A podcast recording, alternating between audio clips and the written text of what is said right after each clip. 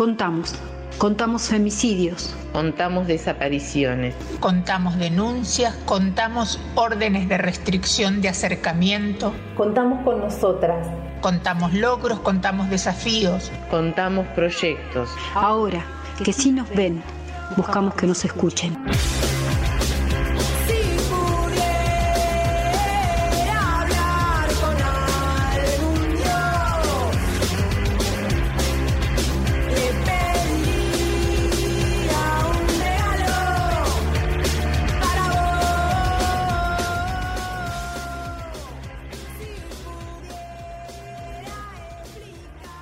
Hora 15, 32 minutos en todo el país. La temperatura en Comodoro Rivadavia es de 4 grados 6 décimas.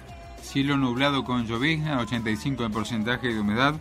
La presión 1010 decimal 2, medida en hectopascales. Eh, le decimos eh, muy buenas tardes a Natalia Castro. ¿Cómo estás, Natalia? Muy buenas tardes, José Luis, Leo. ¿Cómo están ustedes? Bien, aquí estamos. Este día nublado y de lluvia. Eh, día de torta frita y mate, ¿o no? Sí, con dulce de leche. con dulce de leche, demasiado. Claro, qué rico que es eso. Bueno, eh, eh, eh, nosotros estamos esperando ver qué, novedades tenéis para nosotros y para los que están escuchando la radio con respecto a este Contamos. Bien, bueno, hoy vamos a hablar un poco de cómo golpea la crisis económica a las mujeres y a las disidencias. Hubo algunas declaraciones durante este fin de semana de la vicejefa de gabinete, Cecilia Todesca, en este sentido y eso es lo que nos ha motivado por ahí a pensar qué está pasando con las mujeres y en los niveles de desempleo, sobre todo en este primer semestre del 2020, ¿no? Que son los datos eh, oficiales que hay. Eh, bueno, lo que dijo Cecilia Todesca este fin de semana y eh, que ha generado ahí este, este ruido es las mujeres pierden antes el trabajo que los varones. Esta crisis que es generalizada en todo el país afecta, dice, eh, Cecilia Todesca, principalmente a las mujeres, dicen porque eh, es un colectivo que está atravesado además por una profunda precariedad en lo que, refiere a contratos laborales. Eh, entre sus argumentos ella lo que dice es que las mujeres pierden antes el trabajo que los varones, fundamentalmente por su papel de cuidadoras dentro del hogar y esto se ha visto incrementado durante el tiempo de la pandemia o de la cuarentena como se la ha denominado y también porque son un grupo más atravesado por la informalidad laboral. Eh, son las primeras que tienen que volver a la casa, dice Todesca, y es como el eslabón más débil en el mercado de trabajo. Es importante que quien lo mencione sea ella porque son los que están diseñando las políticas y los programas que se van a venir para atender la, la pospandemia, ¿no? Como se le llama en el ámbito de la economía. Eh, ella lo que dijo es que se está pensando en esta variable en particular, en atravesar este presupuesto que haya eh, pendiente por una perspectiva de género para tener en cuenta esta situación en particular y dijo que se está pensando en dos vías hacia adelante. Una destinada a estimular el consumo a corto plazo, y la otra destinada a estimular la producción, el empleo y las exportaciones. En esos dos caminos eh, van a estar eh, va a ser transversal la política que se va a implementar con respecto al género. En función de esta situación, lo que estuve buscando yo, como te decía, eran los números eh, de nuestra región, ¿no? ¿Cómo están los números de desempleo? ¿Cómo ha golpeado en este primer eh, semestre a la Patagonia el tema de desempleo. Como te decía, los números oficiales que existen son del INDEC y hay algunos, eh, algunas referencias de incremento con respecto al año anterior. Hay que decir que en el caso particular de Chubut ya veníamos de una crisis, incluso antes de esta, de esta cuarentena y de la pandemia y de todo lo que nos atraviesa en el día a día, ¿no? Eh, particularmente en lo que tiene que ver con desempleo, con los porcentajes de desempleo, es muy marcada la situación de desventaja que tienen las mujeres en la zona patagónica en general. Eh, bueno, con respecto a los hombres, es el número que, que aparece primero, lo que se dice es que eh, todo lo que es Treleu y Rawson, ese conglomerado, es el más impactado por el desempleo en este primer semestre del año, con un 23,6%. Es un número muy importante, como decíamos, de la Patagonia, el conglomerado Trelew Rawson es como el que representa el número más grande. En el caso de Comodoro y y estamos hablando de hombres todavía, la suba fue del 8, el número es de 8,8% y aunque parezca poco, representa una suba porque con referencia al año pasado teníamos 1,5%. Así que la suba fue muy importante también para los varones. Eh, ¿Qué pasa con las mujeres? Las mujeres, el promedio regional de desempleo en toda la Patagonia, el promedio es de un porcentaje del 13,9%, con el número más relevante también en este conglomerado de Trelew y Rawson, que hay un 22,1% de eh, desempleo dice que se mantuvo igual al año anterior, pero bueno, no deja de ser un número muy importante el 22,1%, ¿no? Esto para mujeres. En el caso de Comodoro Rivadavia y Radatili, sin trabajo, este 22 que tiene Treleu, que nos parece muy grande, no está tan alejado de lo que pasa en Comodoro y Radatili, con un 17,3% eh, de porcentaje eh, con una suba de 13 puntos respecto al año anterior.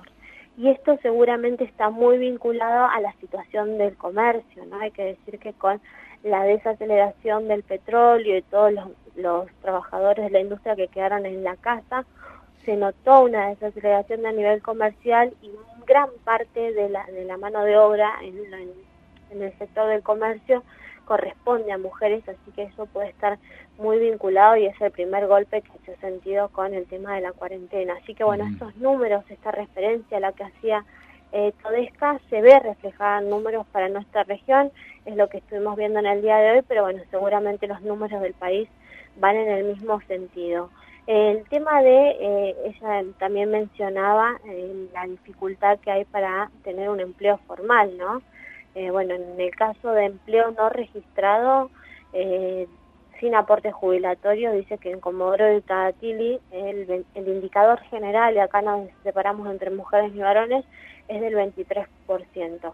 Así que también es un número muy importante eh, y esto lo mencionamos en particular porque siempre que hay una crisis y hay desempleo y la mujer se ve volviendo a la casa, emergen otras formas, ¿no? Ya vimos que en el año, en el 2001, emergieron los, clubes del trueque y la mujer tenía un papel eh, súper importante en ese ámbito de la economía popular y fue la, la manera de salir adelante y sacar adelante a muchas familias. Bueno, esta esta instancia de la economía popular de parte del gobierno nacional se va a tener en cuenta también en este clima casi de crisis que estamos viendo. Estamos buscando datos particulares de Comodoro Rivadavia, pero eh, lo que se publicó en el día de hoy son datos del Registro Nacional de Trabajadores de la Economía Popular, el RENATEP, que da un dato que va en sintonía con esto que venimos mencionando, que dice que el 64% eh, de los oficios que se han inscrito en este RENAPEP, en este Registro Nacional de Trabajadores de la Economía Popular, están vinculados a la cuestión comunitaria. Estamos hablando de comedores, estamos hablando de merenderos, estamos hablando de todo lo que hace a buscarle la salida a la crisis, ¿no? A poder llevar el plato de comida a la casa. Y el dato saliente que tenía este informe que se ha presentado en las últimas horas es que la mayoría de las mujeres que se inscriben en estos espacios de ayuda, muchos de ellos colectivos, detrás de la figura de una organización, pero también muchos otros proyectos individuales de una familia que decide poner un comedor, son mujeres.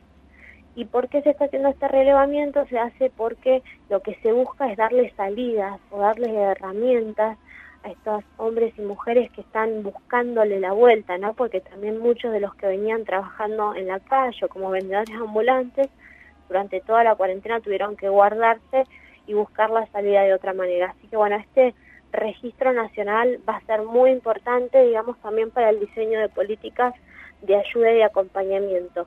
Hasta ahora se han inscrito en todo el país 462.810 personas esto quiere decir que todas esas personas están en un, en un espacio de informalidad, ¿no?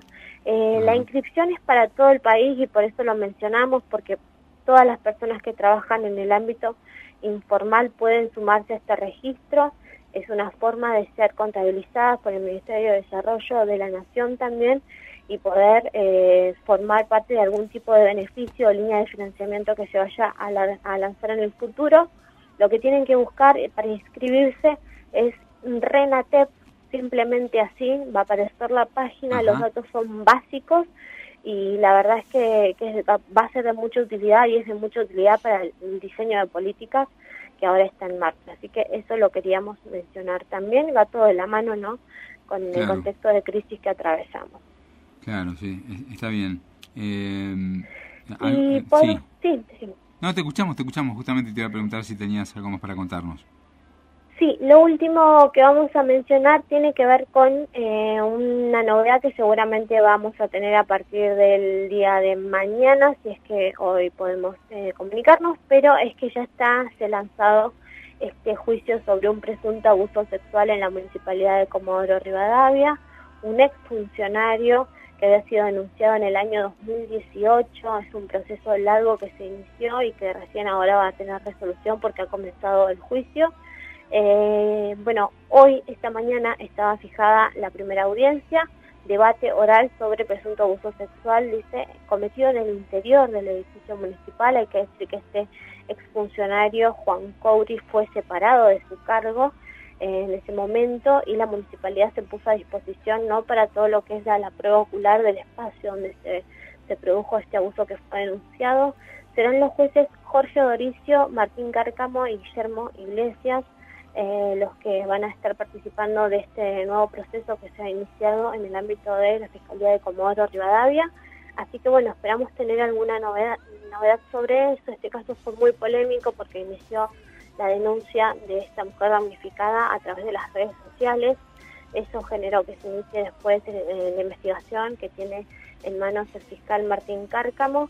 Así que vamos a esperar alguna novedad sobre esto. Bueno, abuso de poder en, el caso de, este hombre también, eh, porque la mujer que lo denuncia era una mujer que había ido a llevar un currículum y a solicitar un empleo, ¿no? Y se produjo toda esta situación de abuso.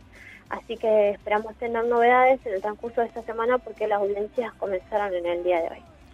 Muy bien, Natalia, este, completísimo. Bueno, ojalá que sí tengamos noticias pronto con respecto a este juicio. Eh, que, tuvo involucrado a un ex funcionario de la municipalidad. La agenda de género es agenda de todos. Ahora que te contamos, contamos con vos.